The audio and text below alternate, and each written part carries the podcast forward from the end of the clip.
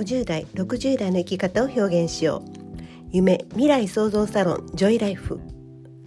この番組は50代60代の生き方を仕事や趣味遊びやアート好きなことで表現することを応援します。新しい時代自分メディアを持って発信してまいりましょう。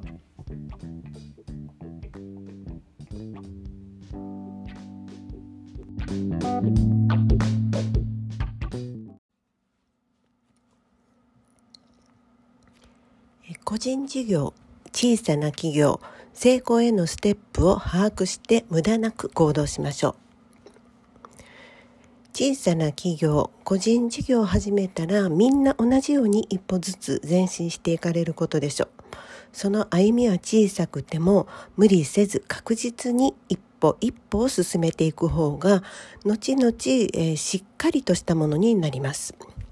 えしっかりとした土台の上に立つものは頑丈で多少のことでは崩れません。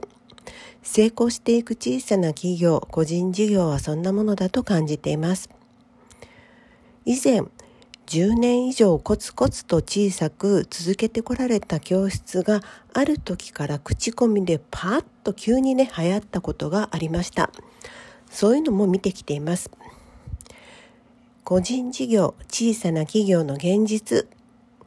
えー、それでも世間にはまるで、えー、月収7桁を目指さなければならないように煽っていたり、まあ、楽に集客して楽に仕事ができるような見せ方を歌っていたり、えー、数字や、え、集客にばかり目が行くような広告や宣伝も多いなと感じてます。それは小さな企業個人事業の本質ではないような気がするんです。もちろん現実問題として数字を追わなければならないことも事実です。私も初期の頃はいろいろ学びましたしいろんな勉強会をか、えー、勉強会を開催していましたし試行錯誤していたのでわかるのです。うん、ただやはり小さな企業個人事業の現実は初期はいかに行動するかそして地道にコツコツ積み重ねていけるかそれしかないと思います。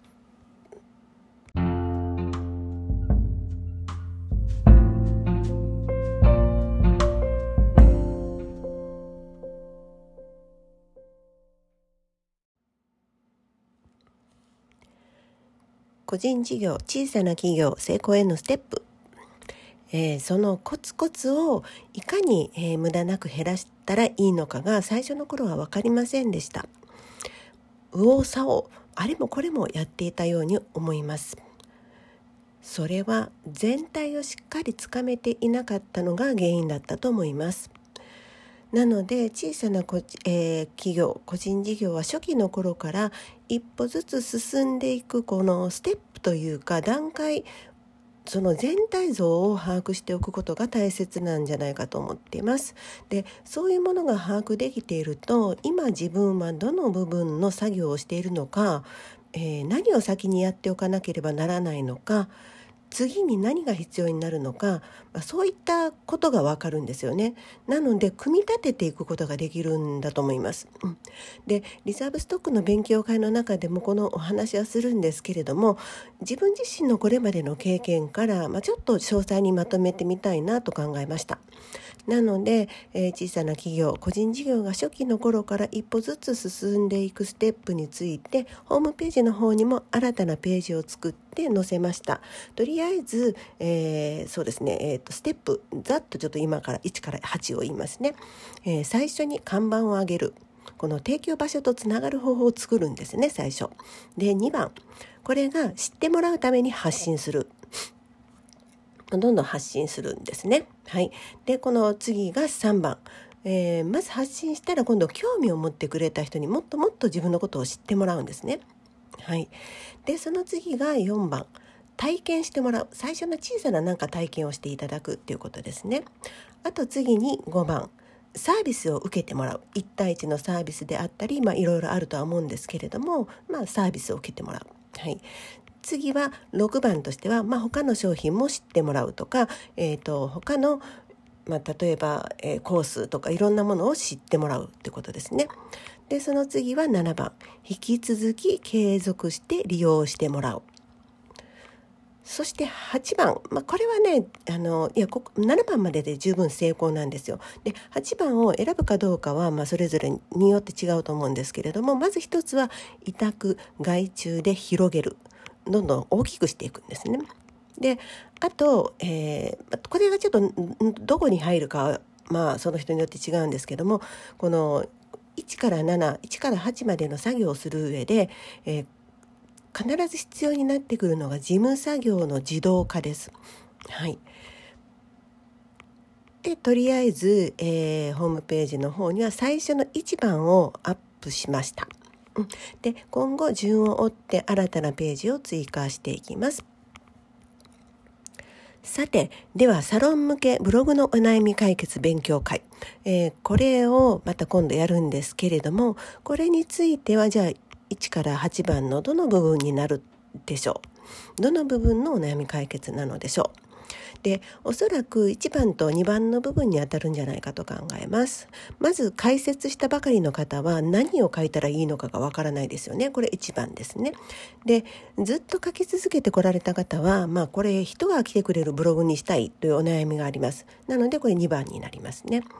はい、で、えー、このブログのこの勉強会ですけれどもこれは、えー、実際に自宅サロンオーナーが講師として、えー、自分自身がやってきた、えブログの書き方や運営のことをお話ししていただきます。でこれまで、えこの方はブログだけで集客してこられたオーナーですので自宅サロンをされている方に、えおすすめです。でポイントとしてはブログをきちんと運営すれば毎日書かなくっても1日に何投稿もしなくってもまたはあのブログのねいろんなツールを使わなくっても自動自動化のツールですよねそういうのを使わなくてもちゃんとお客様は来てくださいますという点です。で前回のねご感想を一応載せておいてます、えっと、ブログの方に載せてます。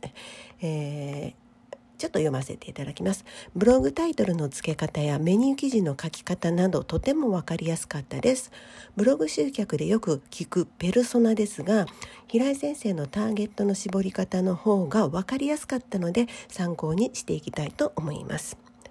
アメブロの囲み役のことも丁寧に教えていただき助かりました。この囲み役はね、あの私の方の担当ですね。はい。でも一つのご感想です。もっと早く受ければよかったです。アメブロでの集客方法について学ばせてもらいました。約1年以上自分なりに書いてきましたが、平井先生から書き方、色使い、内容など、このままでは集客の妨げになりなりかねないことを教えていただき、大変勉強になりました。これをきっかけにアメブロの書き方を見直し未来へのお客様へとつながることができますよう今後も精進してまいります。ありがとうございました。というご感想いただいてます。ぜひねあの自宅サロンをされていくこれからされていくっていう方もなんですけれどもあのブログの書き方を最初にちゃんと学んでいくとこうなんだろう無駄な投稿をしなくてもいいので本当あのなんだろうさっき言った、えー、何でしたっけ私が言ってたえー、っとコツコツコツコツ作業をしなきゃいけないんだけどその中の、えー、無駄な作業をいかに減らせるのかっていうことがやっぱり大事だと思うんですよね。はい、なのでぜひ、えー、ブログの書き方の勉強、えー、しに来てください。えー、ついでにねリザーブストックについては説明するのならさっきの1番から8番の中では、え、3番から8番までを網羅しています。8番の外注委託という部分はちょっと違いますけれども、えー、3番から8番までを網羅してます。なのでしっかり、えー、使えば成功していきます。